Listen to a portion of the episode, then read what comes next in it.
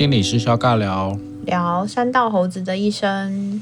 这个大概是近期最火红的话题了哈，然后也好像有人想要把它翻拍成电影。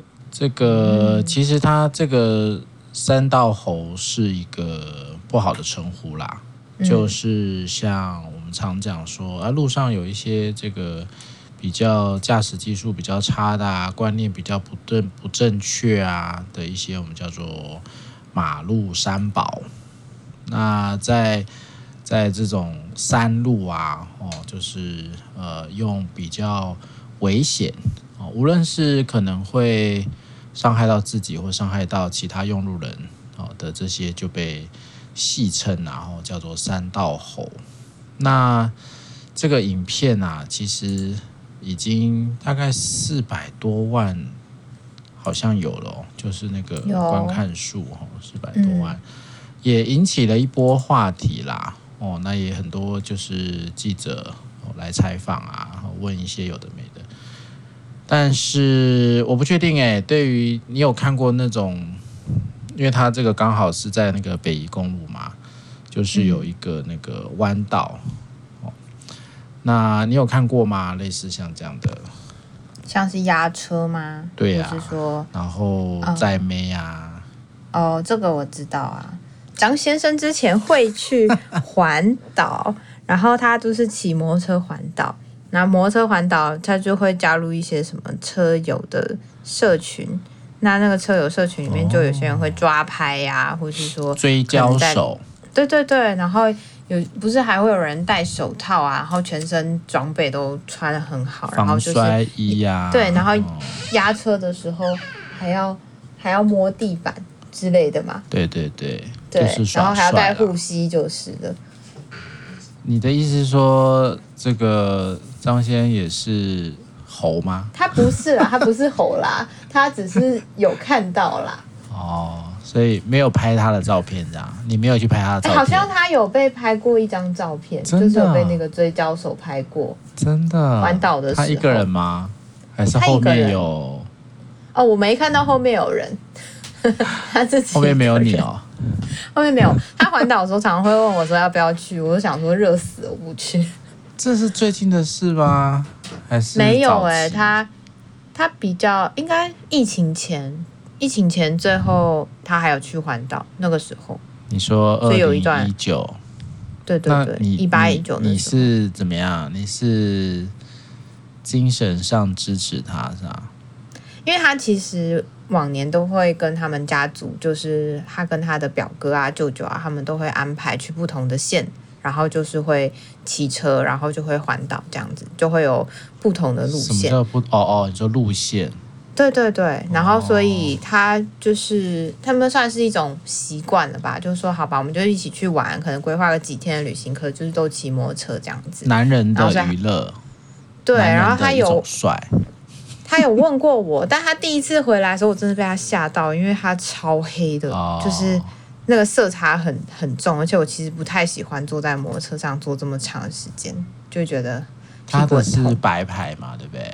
一般重一般重型机车嘛，就是塑胶车啦。哦，一般重型车不要这样，对啊，但是塑胶车也是可以很帅啊。没错没错，但他就不是那种，他后来也有去考重机的驾照。哦，所以他准备要变成红牌了吗？我觉得他可能心里面有一个这样子的梦想吧，是不是？对男人来说，就是有一台重机就是一个梦啊。呃，文化上是一个非常帅的，算了，是一个梦，没错。嗯，对。譬如说，就是要什么很厉害的重机，然后载美亚之类的。在不在美亚因人而异啦。对，但是其实可能这个摩托车啦，跟汽车，大家就讲说干嘛？为什么就汽车还可以吹冷气啊？对不对？感觉不太一样。对对，对，那种风打在你脸上的感觉，其实是差很多的。那个控制感也不太一样啦。嗯、对啊。对，汽车那个方向盘，当然以现在的这种自排车开起来，其实是有一点无聊的啦。其实开车越来越无聊啦。哦、你看现在又有什么辅助驾驶啊？对，那我觉得那很好哎、欸，对我来说。所以不一样啊，是那种驾驭控制，或者是那一种好像呃，可以那叫怎么说啊？豪迈吗？还是什么？它其实比较来自于像那种西部牛仔，有没有？西部牛仔的那一种骑马那种感觉，骑马，然后再来就是摩托车嘛。那重机其实又有另外一种，就是像是哈雷啊，美国其实哈雷很多，大概分两类啦，一类就是像那种比较像跑车型的，那有一种就是那种休闲。也不叫休闲，知道怎么定位呢？就是反正它有很多不同味道的车，嗯，对。然后这种感觉应该也有一种男性阳刚的气息吧。所以其实像像很多的这个妹啊，这个很多女性的驾驶，其实就会特别引起注目嘛。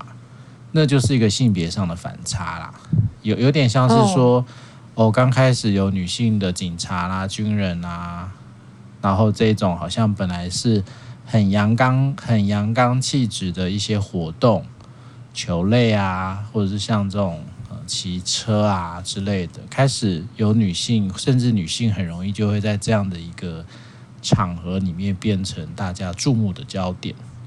所以其实你去看有一些算是骑车也有网红吧。有有有，对，然后我好像之前也有看过，有人会穿的特别辣，然后或者说蛮，反正他的那个服装其实好像都是有设计过的吧？对，然后之前前几年是很有名，还有上新闻。中国大陆也有啊，反正这就是在、嗯、这就是在走那个性别反差的路线啊，然后让大家会哎、嗯、特别觉得哎很很吸睛啊，对啊，而、嗯啊、其实跟。跟开跑车也是很相像啊，就是这种这种性别反差的这种效果，其实是还蛮大的。尤其是像现在很讲求这个网络流量这件事情，所以这个三道猴的这个故事，其实它里面有一块就是在讲这个呃网红。没有，我就就先讲一下网红这件事情啦。OK，那。呃，我们可以把三道猴当成这个这个故事当成是一个一个范例，但是在可能其他的领域里面，其实也有类似的情况啦。所以为了要去维持一个网络的声量，呃，不能输啊，然后不能够不能够拍不出好看的照片啊，不够炫啊，不够厉害啊。哦，然后好像会怕掉那个订阅，还还是掉那种追踪数。万一我没有人气了怎么办？所以好像就会为了要去博一个名声，就会蛮铤而走险的。嗯，那这个其实我们也蛮常看到，像很多呃呃过去早期在拍一些 YouTube 影片的，那你可能也会引发一些身心状况的不佳。然后也有可能会因为长期在拍摄这些影片啊，嗯、想主题啊，然后就会开始走的比较偏、比较歪一点。国外其实很多啦，就是开始拍一些什么比较莫名其妙的、比较吸睛，但是可能没有太多内容的哦。甚至像疫情期间，还有人去什么舔马桶啊，什么什么，对，就这这些。其实某个程度上都会有一种我必须要一直维持的这种网络的名声跟位置，然后让自己可能会深陷一种我没有办法退后，或者是没有办法去呃放松休息的那个部分，所以精神紧绷，或者是常常要不断的去呃 check 我的频道的状况哦，这可能也会有点涉及到会危害到他平常。生活的状态，所以像所以像这个三道猴的这个故事，其实为了要去让他自己能够维持在一个网络上的一个声量，跟我们讲那是一种虚名啊，或那就是一种自我定位，但他定位在这种很虚幻，甚至是在这种追求流量的流量的这种时代的时候，他必须要牺牲很多，所以他牺牲了他的朋友，他牺牲了他的爱情，他也牺牲了他的生命。去成就一个虚幻的名号，或者是一种比较虚无的一种自我的一种形象。对，这个这个也其实换你换到其他的场景，其实蛮多类似的情况在发生。很多的实况主啊，很多的这种网红啊，甚至我们过去在讲的，诶，很多的明星的现象，其实也都是类似的。那当然，早期要当明星，那个门槛是比较高的。现在其实你想当你想当名人啦，或者你想赢得赢得一些关注，其实是有很多网络上的一些方式的。但这些方式到底有没有办法，当他已经全面的侵蚀你个人的生活，还有你的身心状态的时候，好像也就没有办法那么容易全身而退哦，甚至可能造成更大的危害。这其实也。蛮常会看到啦，现在很多的国中啊，也许国小、国中就已经有很多的学生，他就是直播主了。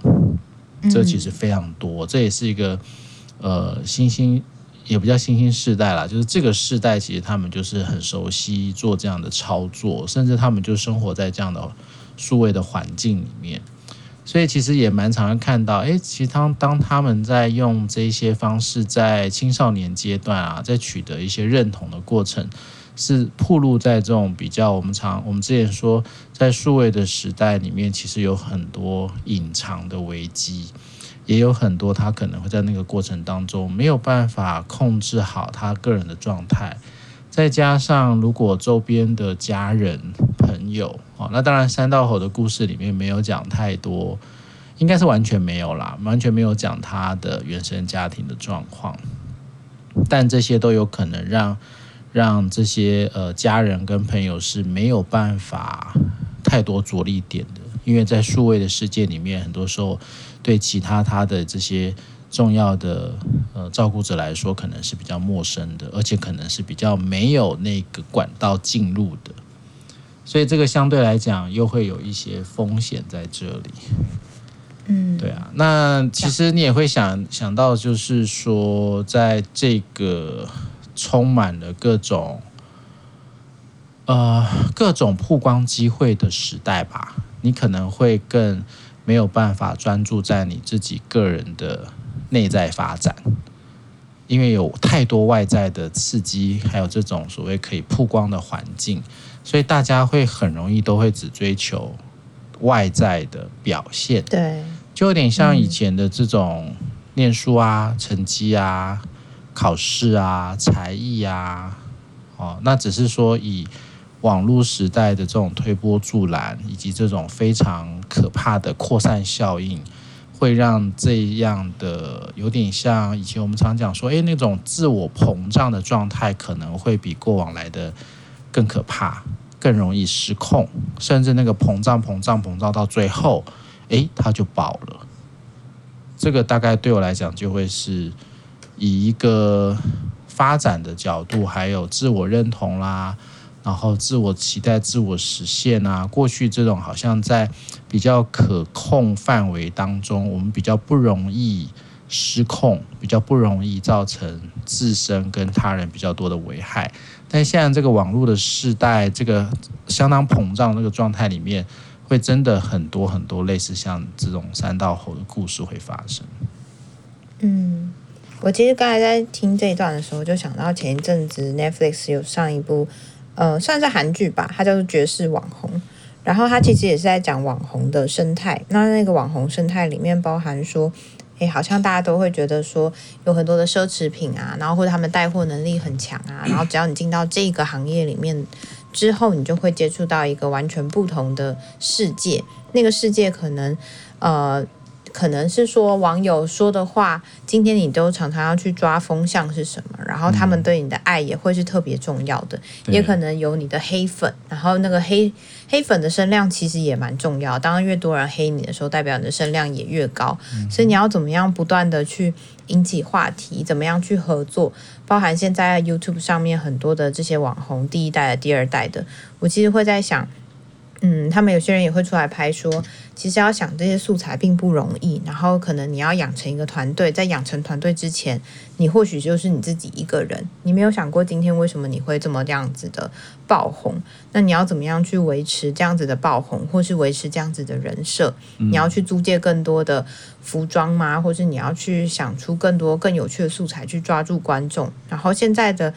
呃，大家关注点或是专注力好像都差不多十五秒、三十秒嘛。随着抖音啊，或是说这种短影短影片的这些发展，那大家其实没有办法太怎么说看太长的影片，或是太有深度的影片。当然也不能这样说啦。当然，呃，也有人是很喜欢知识型的网红，但所谓知识型网红，我觉得那可能又要牵扯到像之前那个什么。老高与小莫嘛，那个又是另外一个故事了啦。所以好像在这个里面，网红的生态里面是也蛮竞争感也蛮强的。你要不断的去想出新的素材，你要让自己维持在一个足够被讨论的一个巅峰里面。但是这样子的讨论过程里面，我真的会觉得。呃，所谓的批评啦，或是说成也是这些网民，败也是这些网民。你很多时候你自己的塑造就会在这里面被蛮扭曲的，因为毕竟你的关系连接会变得比较浅薄一点。当然，我不会说只要你成为网红都是这个样子。但刚才在讲亲友的支持跟连接的时候，我也在想，嗯，他们会了解说我在网络上在做的是什么吗？或是说他们可以去理解说怎么样支持我吗？这会让我想到的是，呃，就算是心理师也好，很多时候如果我们不是这么了解这样的生态的时候，当一个人来到我们的面前，在跟我们谈他对于这些压力有多大，然后或者是说，不见得真的只是网红生态啦，或者是就是他的职业生态，那里面其实有太多的复杂性是我们需要去了解，然后需要去。呃，更多的靠近那个脉络，才会让他感觉到真正的被支持。那就算是心理师是这个样子，那他的家人朋友能不能够了解，还是会觉得说，哦，你的 follower 很多，然后你好像一切都很顺利，那你应该可以再多做点什么吧？就我觉得这里面有太多的想象加注在里面了。当然，因为因为现在这种很多时候在青少年或者是在这个影片讲的是一个大学生嘛。所以，在这个成年期前期的状态里面，很多时候在我们现在社会越来越讲求功利主义的情况底下，其实像这种帅，或者是我在这个地方是有成就，或者是我是可以闯出一片天地，有一种成功的感受啊，这种虚幻的感受其实会被增强啊，因为其实对于很多人，他都在。他都在期待自己能够有一天是可以成功的，这个当然就是一个社会比较主流的一个状态啊。那这个状态其实对我来讲，它就是也是一种共犯的结构。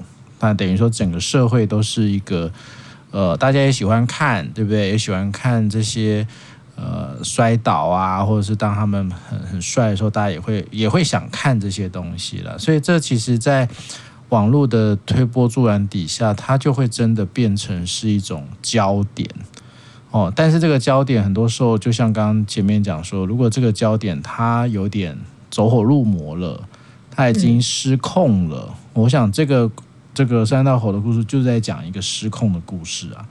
哦，当初如果说对于假设他的家人或他这周遭的朋友能够更早一些些的，就比较能观察到这种。有点像他已经快要膨胀到，只要有一根针戳，它就会爆掉的时候，就能够更强力的去要求他或协助他调节一下他个人的状态的时候，我相信最后不会走到这个结局。嗯，是啊，不过膨胀这件事情，好像有些时候也会，蛮需要朋友跟家人很及时的发现啊，那我到底有没有这样的支持系统？又或者是说我最后在建立的圈子是山友圈，就是这种车友圈，还是说是这些呃？网络上面的这些人际圈，又或者是真实的人际圈，到底剩下多少？嗯。我觉得那好像也会是蛮需要评估的，因为好多人就渐渐的把重心都移到网络上了，反而在真实的世界里面，并不是这么常跟人有连接，或者是没有什么时间去说话啊、吃饭啊，跟做一些我们认为比较普通、普遍的这些对话交流。嗯，这个状态其实我想会越来越多啦。哦，因为其实像像这个影片，它就只是其中一个环节嘛。但是像我们在讲各种未来啊，像 AI 啊，然后还有各种可能我们会跟这个呃数位的这个世界会更靠近这件事情。哦，其实这个都会不断的在侵蚀我们原有的一些概念。那当然，大家也会要做好一些准备啦。所谓的准备，就是让自己是可以在这样的时代里面渐渐去做一点转换。